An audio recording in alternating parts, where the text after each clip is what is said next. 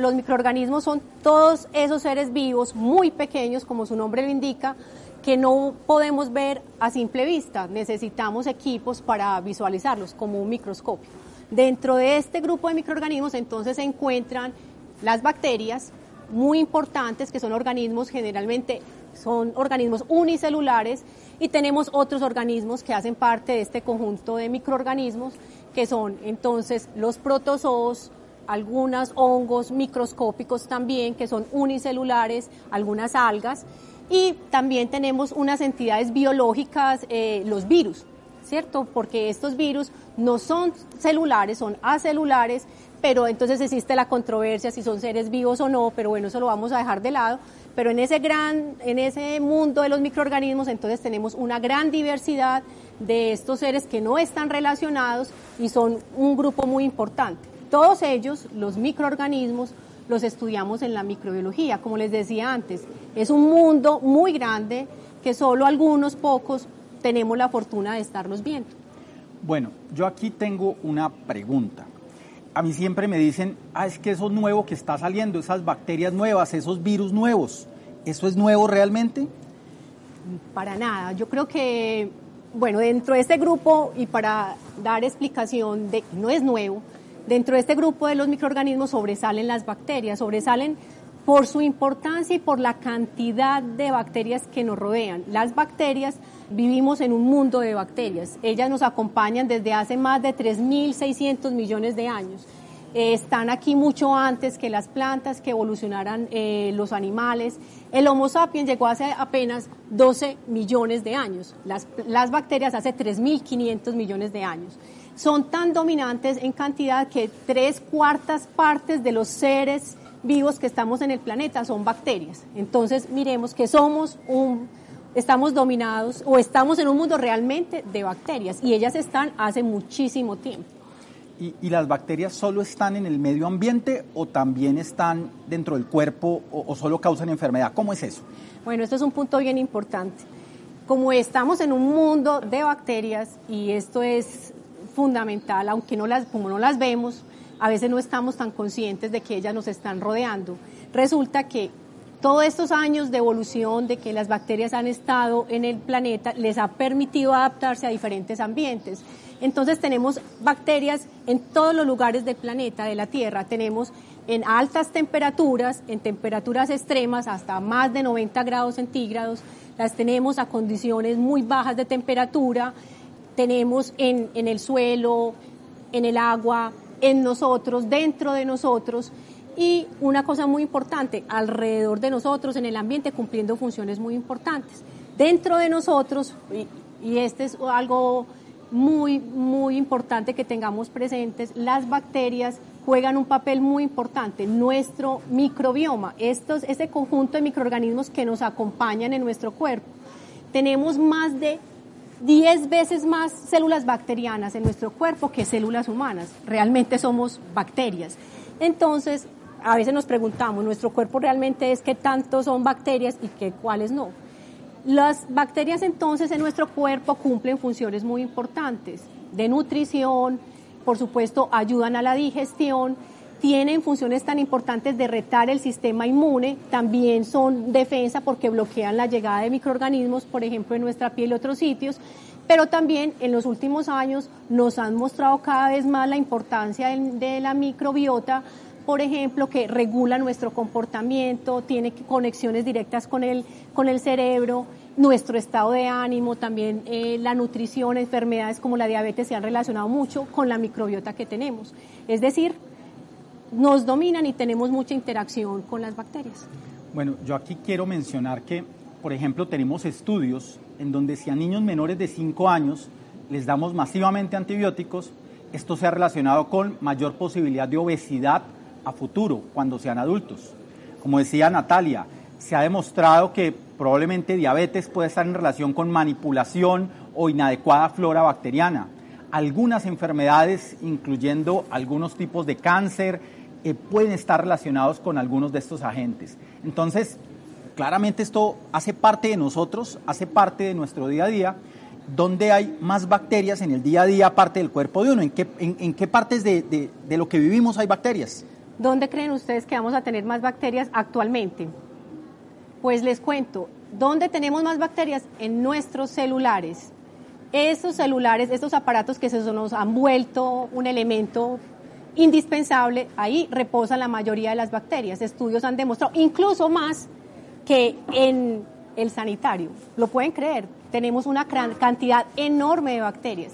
Ellas, en general, lo que queremos aquí mostrarles es que tenemos bacterias en todos los lugares que cumplen unas funciones importantes y que solo unas pocas causan enfermedad. Ahora sí, Gustavo, cuéntanos cómo es que esas bacterias pueden causar daño, cómo es que nos, nos pueden causar enfermedad y en algunos casos, como eh, nos preguntan, nos pueden llegar a causar la muerte. Entonces ya queda claro, estamos rodeados y estamos llenos de bacterias. Hacen parte de nuestra piel, incluso a veces hasta nos defienden.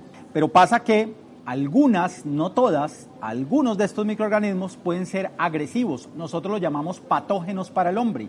Microorganismos que básicamente nuestro cuerpo no los tolera, pueden invadir y pueden ser muy agresivos. Causar enfermedades de arriba para abajo. Yo siempre cuento de arriba, el cerebro, se llama meningitis, la garganta, faringitis, el pulmón, neumonía, el riñón, infección urinaria, eh, la vesícula, colecistitis. Miles de infecciones tenemos en el día a día que pueden ser causados porque estos microorganismos, hay algunos que son más agresivos. Pero típicamente, sí, algunos son más agresivos, pero depende mucho del comportamiento y las, nosotros llamamos los médicos comorbilidades que tengamos para que presentemos estas infecciones.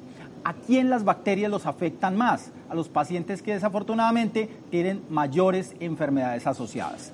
Entonces, extremos de la vida, a los neonatos, niños de un mes, niños recién nacidos o a los mayores de 65 años. Pacientes con enfermedades crónicas como diabetes, como enfermedad renal crónica, como cáncer o como enfermedad pulmonar o cardíaca, tienen más posibilidad de sufrir infecciones bacterianas agresivas. Pero también depende mucho del entorno en el que estemos. En ambientes sanitarios inadecuados, donde no hay acueducto, donde no hay alcantarillado, estas bacterias proliferan más y si no tenemos agua potable, pues también vamos a tener posibilidad de infecciones, en este caso principalmente gastrointestinales. Entonces es toda una relación entre lo que nosotros tenemos, lo que tiene el ambiente y básicamente lo que llega a causar en algunos pacientes. También pueden a veces estas bacterias ser tan agresivas que afectan pacientes sanos. Pero desde 1929 tenemos algo que nos ha ayudado a controlarlas y se llaman antimicrobianos. Entonces, doctora Natalia, ¿qué Ahí opina viene, usted? Ahí viene un punto importante, Gustavo. Después que ya tú nos explicas cómo las bacterias nos causan enfermedad, nos pueden causar eh, daño, unas pocas nos pueden causar daño, tenemos una herramienta para solucionar estos problemas, que son los antibióticos. Entonces, entremos en detalle qué son los antibióticos y cómo es que esos antibióticos nos van a proteger de esas enfermedades causadas por bacterias. Y aquí es muy importante esto. Hay varios microorganismos, como les explicamos, pero los antibióticos solo están dirigidos para tratar bacterias, ¿cierto? Enfermedades causadas por bacterias. Y esto es muy importante que lo tengamos presente. Hay otros antimicrobianos para todos los microorganismos, pero los antibióticos para bacterias. Y entonces todas esas enfermedades que son causadas por bacterias llevaban a mucha mortalidad. Afortunadamente llegaron estas herramientas que nos permitieron desarrollar muchos avances médicos, ¿cierto? Y solucionar esta problemática. Pero cuéntenos, doctor, ¿cuándo empezaron los antibióticos? Díganos pues, algo de esa historia tan importante mire, de la llegada de los antibióticos. Desde hace siglos se intentó tratar de matar las bacterias que producían enfermedades, apenas se descubrió que estas los asociaban, entonces empezaron a usar cosas como plata, cobre, oro, eh, hacer, eh, sacarle sangre a la gente porque decían que le sacaban la, la infección. Pero solo hasta probablemente 1920-1930 aparecen unos antibióticos que se llaman las sulfas y son desarrolladas por los alemanes y estas fueron muy efectivas al inicio, pero no dejaban de ser muy tóxicas.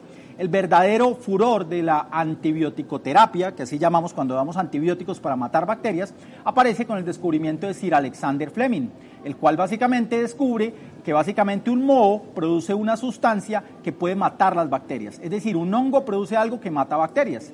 Se empieza a desarrollar y ahí es donde aparece la penicilina.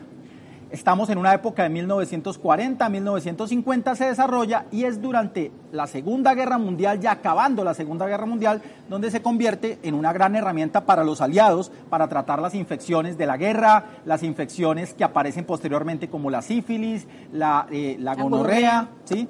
Entonces, aquí es donde estos medicamentos empiezan a cobrar importancia. Niños morían de neumonía en ese momento en Inglaterra, de cada 10 niños que tenían neumonía, dos o tres podían morir porque no había que darles. Y claramente el descubrimiento de la penicilina marca un hito en la historia de la medicina. Algunos dicen que es uno de los descubrimientos más fundamentales para que podamos en realidad mejorar la salud de, la salud de nuestros pacientes. Y de allí entonces empezamos a ver que podíamos no solo desarrollar un antibiótico, sino varios. ¿Y por qué? Porque el mismo Fleming, cuando recibe el premio Nobel por haber descubierto la penicilina, dice, ojo, esto no es para toda la vida. Estos antibióticos los acabamos de inventar, pero las bacterias llevan 3.500 millones de años. Ellas van a evolucionar y van a cambiar. ¿Y entonces qué hacen? Pues básicamente hacen resistencia, bacteriana, ¿cierto? Pero antes de hablar de la resistencia, que es el tema que queríamos llegar, tengamos muy claro la importancia de los antibióticos. Yo creo que ahora los antibióticos son recursos no renovables. Son tan escasos ahora los antibióticos por la resistencia que los tenemos que cuidar. Por eso los podemos llamar como recursos no renovables.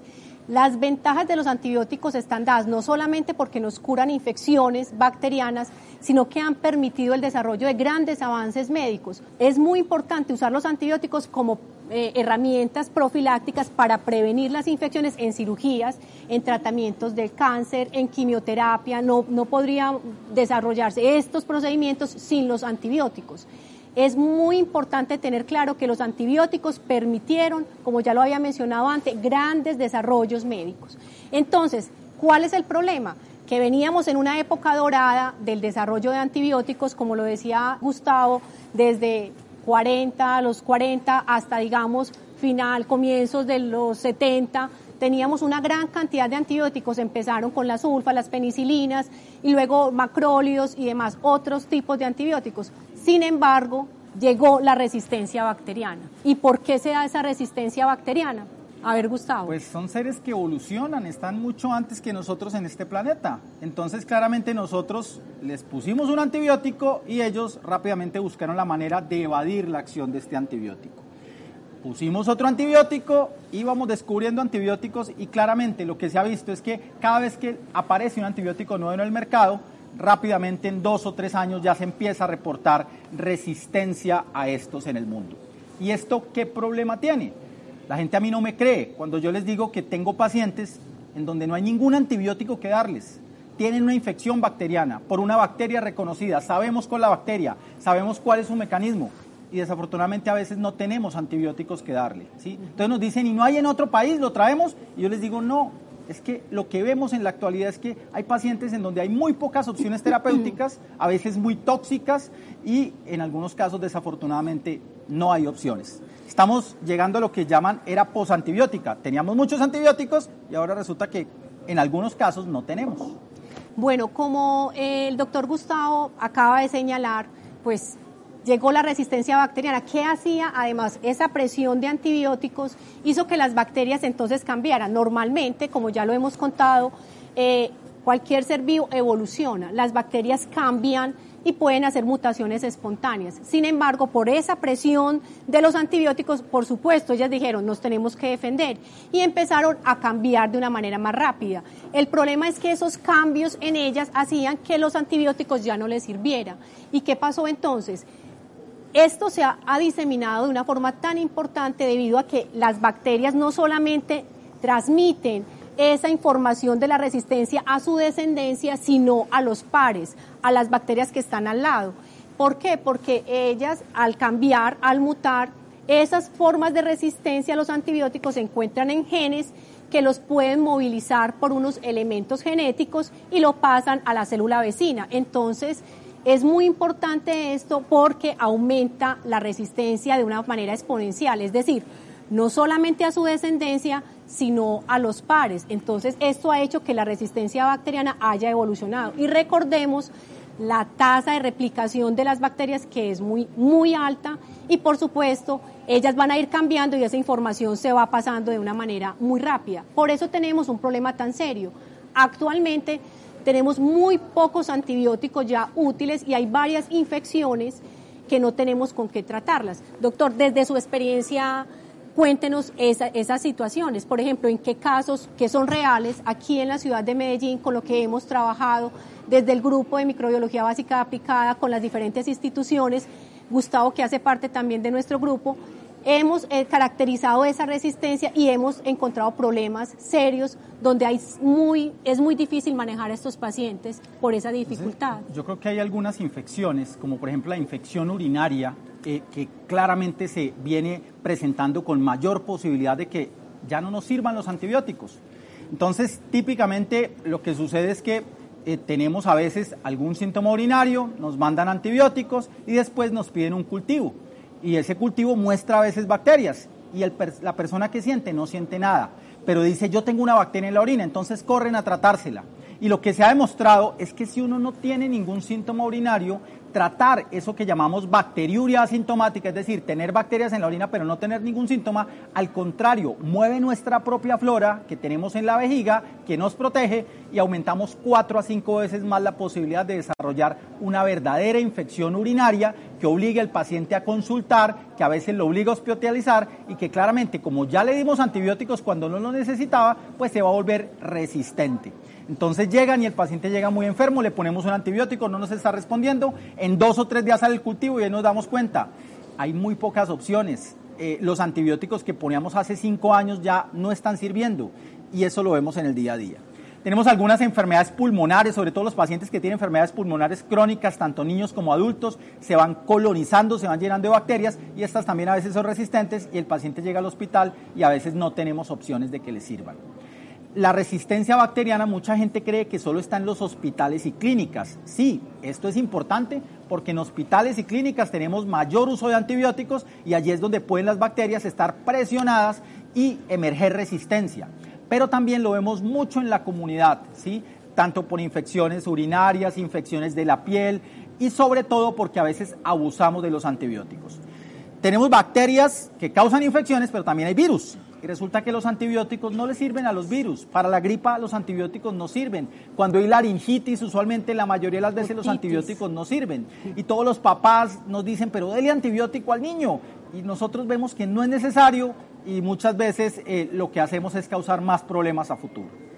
¿Dónde encontrar estudios que relacionan el microbioma con las enfermedades mencionadas? Ah, claramente se puede buscar en la literatura. Recomendamos sí consultar bases de datos científicas. Serias. La que más usualmente consultamos puede ser PubMed, que es básicamente eh, eh, una referencia y se encuentran eh, diseminadas. A veces consultamos en los buscadores, hay mucha información diseminada, pero sí que en información científica real, PubMed u otros portales asociados las van a reportar fácilmente. Yo quería comentar una cosa que de la cual no hemos hablado. Resulta que sí, nosotros los humanos usamos antibióticos, pero resulta que también tenemos un gran abuso de antibióticos en el mundo veterinario. Se ha demostrado que los antibióticos ocasionalmente sirven para que los animales estén más gordos, para que a veces también se infecten menos y muchas veces lo que comemos eh, está lleno de antibióticos. Gustavo, antes de eso, ¿por qué no precisamos entonces por qué es que hay tanta resistencia? Resaltemos entonces que, primero, la resistencia bacteriana es un problema grave de salud pública. La OMS, la Organización Mundial de la Salud, lo ha denominado así. Es tan grave la situación que, por favor, pongámosle atención a esto. Es un problema serio de salud pública. ¿Por qué hay tanta resistencia? Entonces, primero, estamos usando de manera innecesaria los antibióticos. Ya sabemos que antibióticos solo los usamos para bacterias, pero como lo decía Gustavo, lo estamos usando para infecciones virales, para las cuales no, las, los antibióticos no les, va, no les va a hacer nada, pero sí va a hacer una presión sobre las bacterias que normalmente tenemos en nuestro cuerpo. Entonces presionan y ellas desarrollan la resistencia. Dos, ¿cuál puede ser?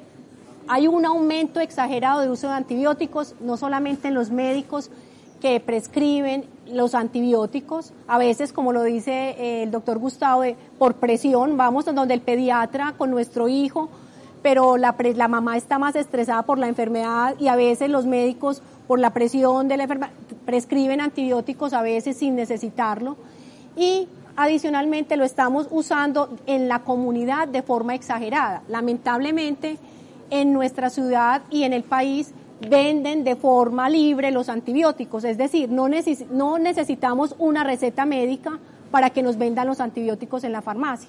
Entonces, vamos y compramos los antibióticos y a veces tenemos una gripa y tomamos antibióticos. Recordemos que la mayoría de estas infecciones respiratorias son virales.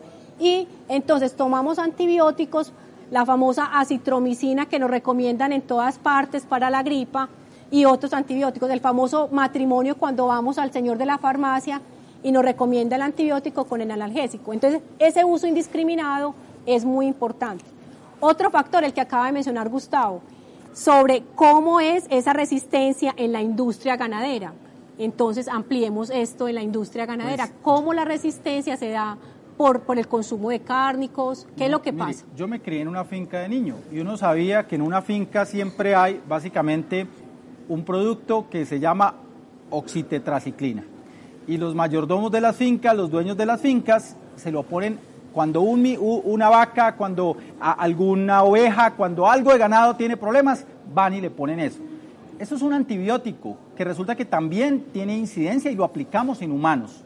Entonces muchas veces vemos que el paciente nunca recibió antibióticos, el paciente dice que no tiene nada y le hacemos un cultivo y aparece resistente a las tetraciclinas. Entonces, esto va en todas las escalas. Desde la escala micro, el señor que tiene una finca y le pone a todo antibióticos porque se lo venden fácil y lo tiene fácilmente disponible asequible y ve su ganado enfermo e inmediatamente lo pone, hasta ya incluso la ganadería intensiva en donde por protocolo hay unos esquemas en donde les aplican. Adicionalmente, sobre todo en la cría de aves de corral y la de peces, se usan antibióticos eh, con frecuencia para que eh, engorden los animales. Y eso es una práctica que ha venido presentándose en el mundo desde hace muchos años. Hay unas regulaciones específicas y quiero señalar, por ejemplo, que el eh, Corpoica, Instituto Colombiano Agropecuario, ha tenido algunas regulaciones en los últimos años al respecto para tratar de que los antibióticos de mayor espectro que tengamos y más agresivos se apliquen, por ejemplo, en esta industria. Sin embargo, todavía vemos que se sigue presentando. Es muy importante tener en cuenta que la mayoría de los antibióticos en el mundo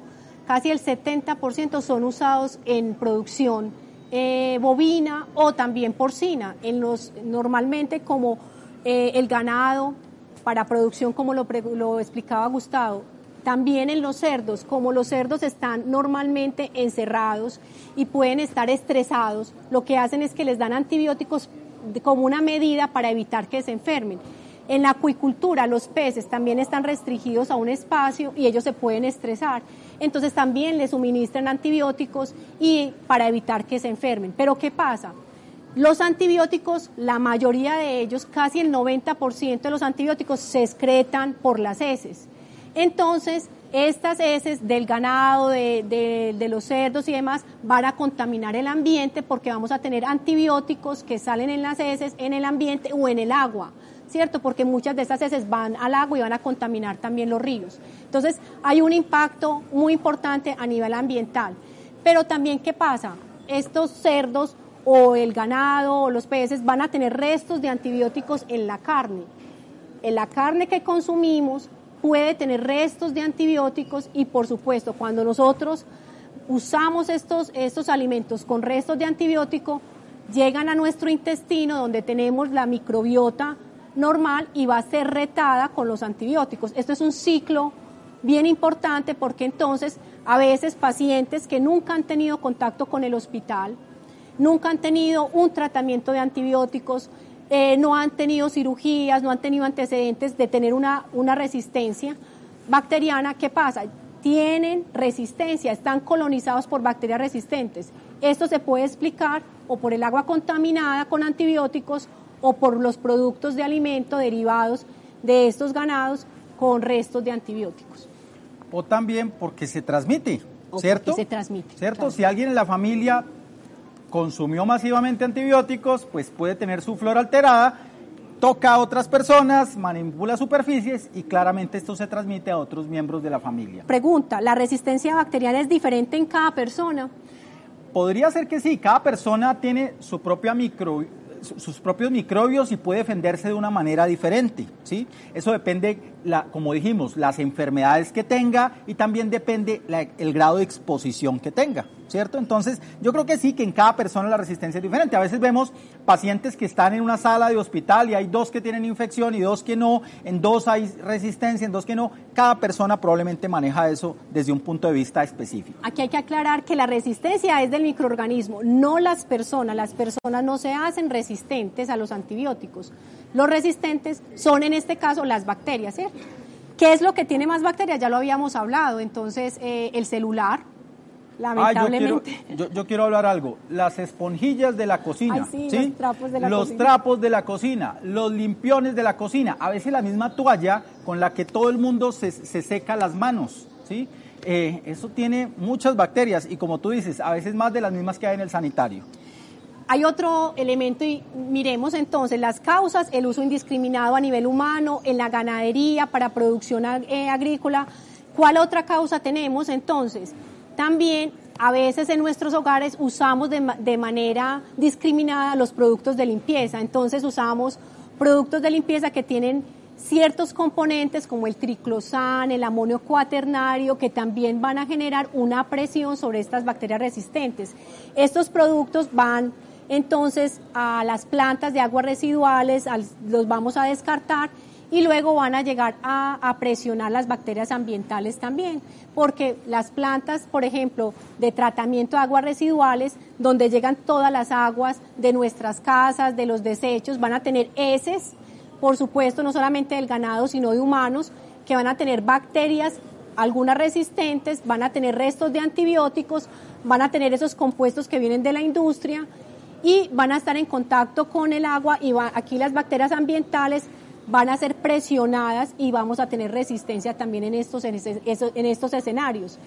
Y las plantas de tratamiento pueden eliminar en gran medida estas bacterias y genes de resistencia o antibióticos, pero pueden salir al ambiente también. Entonces, esto es bien importante. Yo, yo, quiero señalar algo que para nosotros es muy importante. Aproximadamente, si yo hoy voy a un hospital de esta ciudad o de cualquiera, entre el 20 y el 30% de los pacientes que están en ese hospital o clínica deben estar recibiendo antibióticos.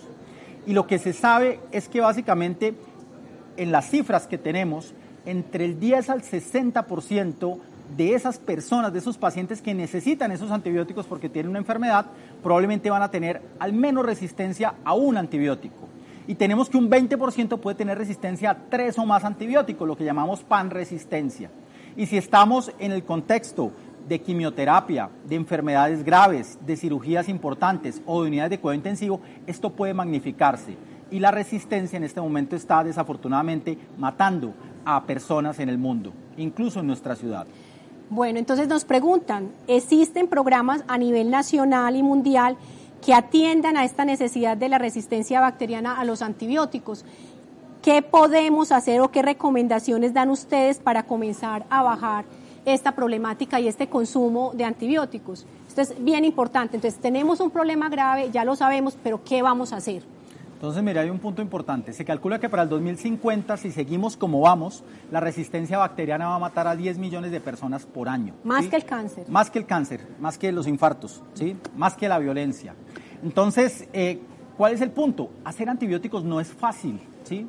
especialmente porque uno es costoso, dos hay que hacer muchas pruebas y tres, digámoslo claro, en general, para hacer un antihipertensivo, un medicamento para la presión arterial, se crea el producto y el paciente lo toma toda la vida. En cambio, un antibiótico, el paciente por mucho lo toma 8 a 15 días. Y eso hace que para la industria eh, farmacéutica no sea fácil hacer antibióticos. Entonces, por eso tenemos casi que los mismos en los últimos 20, 30 años.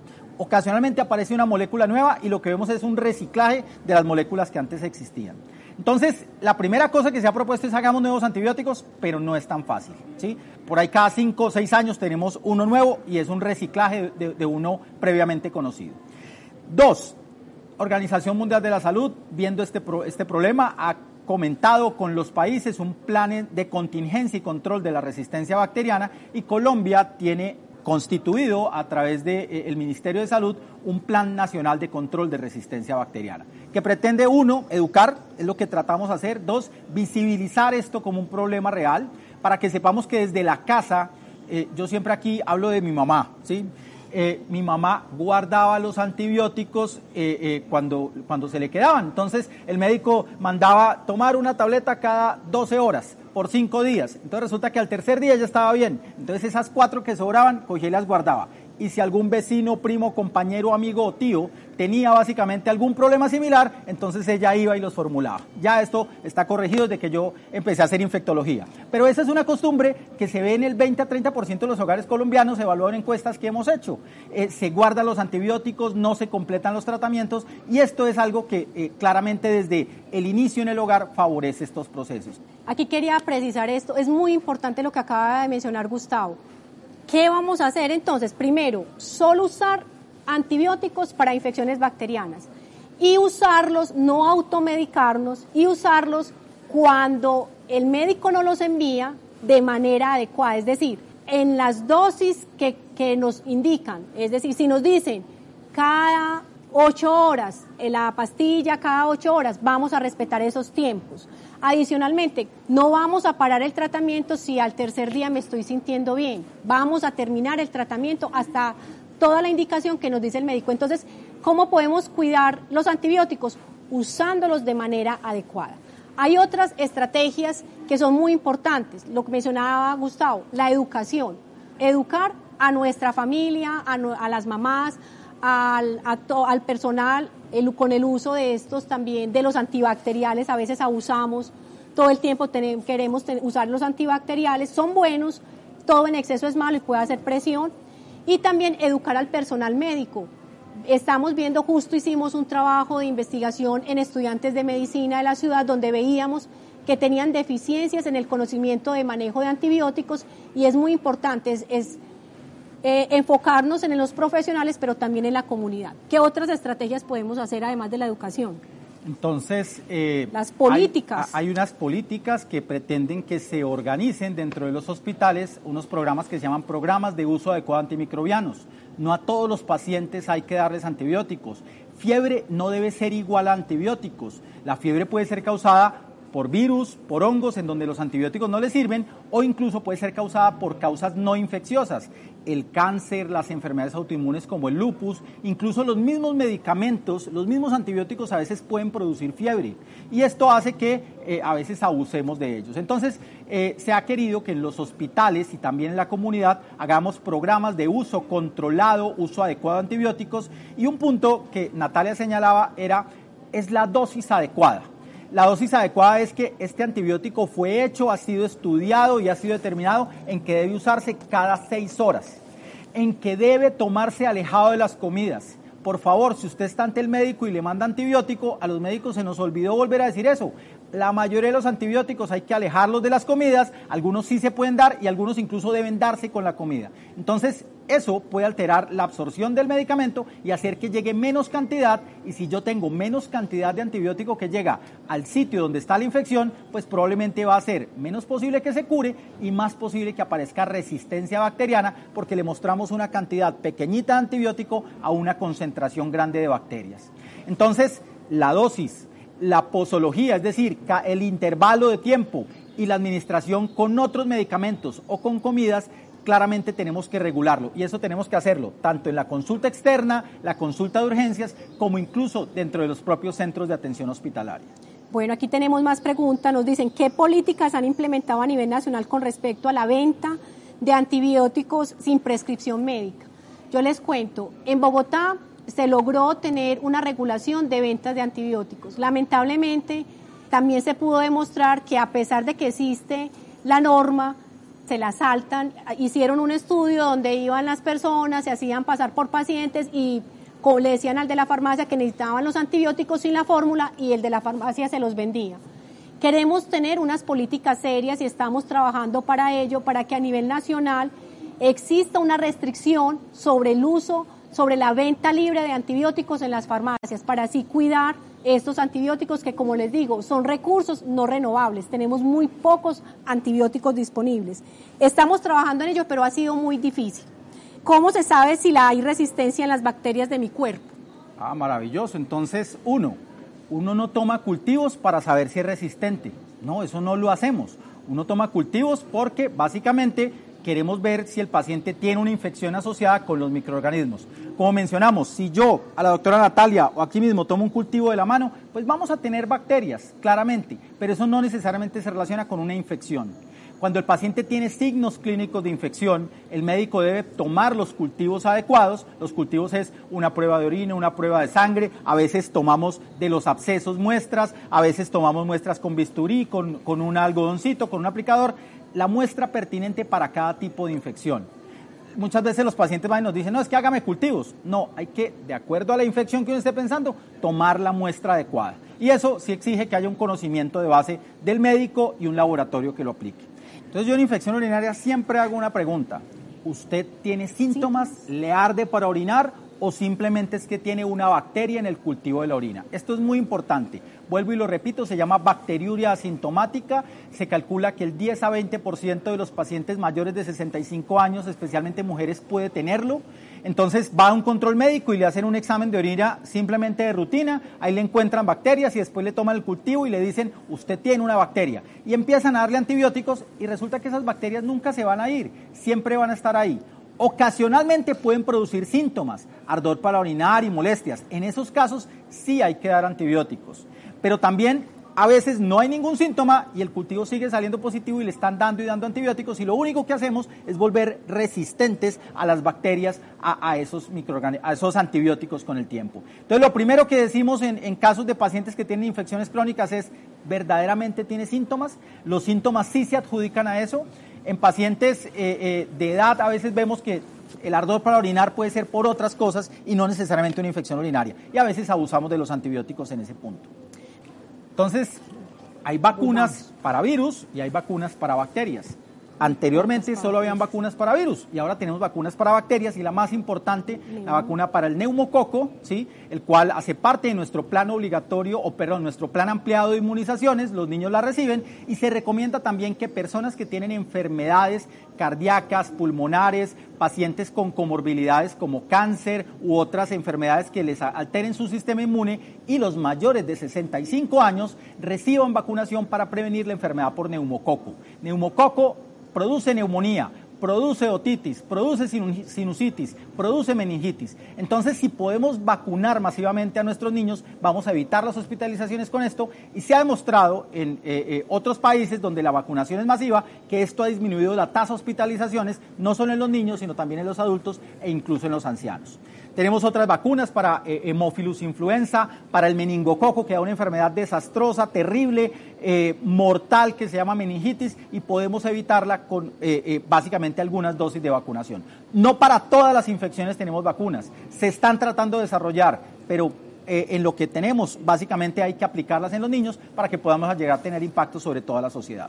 Una de las estrategias para también contener la resistencia bacteriana, como ya lo hemos mencionado, no solo es, obviamente, cuidar los antibióticos, sino también cuidar que nos den infecciones. Entonces, una estrategia es volver a lo básico, el lavado de manos permanente para que no nos vamos a infectar, pero también cuidarnos con estrategias de vacunación que van a evitar que nos vamos a enfermar y que vayan a, presentarse infecciones.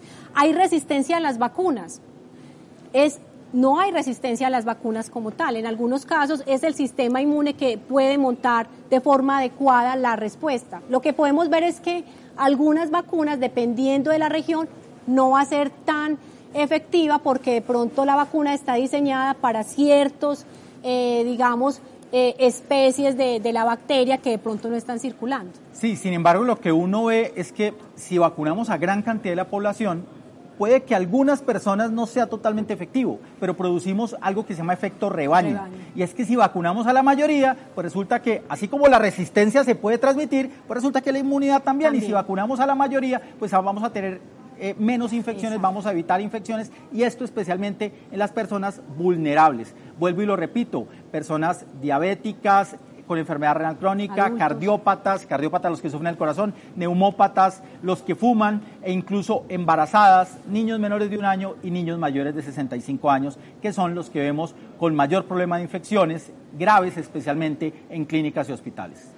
Yo creo que eh, el problema de la resistencia bacteriana es fundamental entenderla como la tragedia de los bienes comunes. ¿Qué es eso?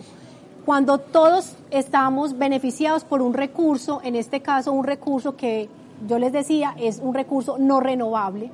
Si yo hago un uso inadecuado de ese recurso, voy a afectar a la población, a toda la comunidad. Es decir, una persona que está tomando antibióticos de manera inadecuada va a impactar en los demás. Entonces tenemos que ser responsables de cuidar esos antibióticos porque vamos a tener un impacto en los demás. Entonces, a pesar de que yo estoy pensando de una manera, digamos, egoísta cuando estoy consumiendo antibióticos de forma inadecuada, eso no va a tener ningún beneficio ni para la persona que está consumiendo los antibióticos y al contrario lo va a afectar a él y a la población general. Entonces pensemos que nuestros actos pueden afectar el resto de la población. Yo también quisiera mencionar que los antibióticos como tal no son sustancias inocuas. Eh, se calcula que, esta es la ley del 20, 20% de los pacientes que reciben o toman algún antimicrobiano, incluso en clínicas y hospitales, puede llegar a tener un efecto adverso. Y entre más y estos principalmente se presentan entre más tiempo de consumo de antibióticos se tienen. Entonces, además de la resistencia bacteriana, el uso y abuso de los antibióticos puede originar otros problemas. Nosotros hemos visto pacientes con arritmias cardíacas, con daños en la piel, con problemas hepáticos, falla renal inducido por los antibióticos. En teoría queremos curar al paciente y a veces por el abuso que tenemos de estas moléculas podemos llegar a causar más males que beneficios. De ahí que por favor siempre haber una prescripción médica adecuada de acuerdo a el tipo de infección, el estado del paciente, las enfermedades asociadas y un punto importante, las interacciones. Los otros medicamentos que toma el paciente pueden también tener problemas con los antibióticos. A veces se cruzan y generan más arritmia cardíaca, más posibilidad de falla renal y el médico debe estar siempre consciente de esto y enterado. Acuérdense, higiene de manos antes y después de ir al baño, higiene de manos antes de ir a comer higiene de manos antes de preparar alimentos, higiene de manos después de cambiar un pañal a un bebé. Tenemos que fomentar una cultura sana en nuestro medio.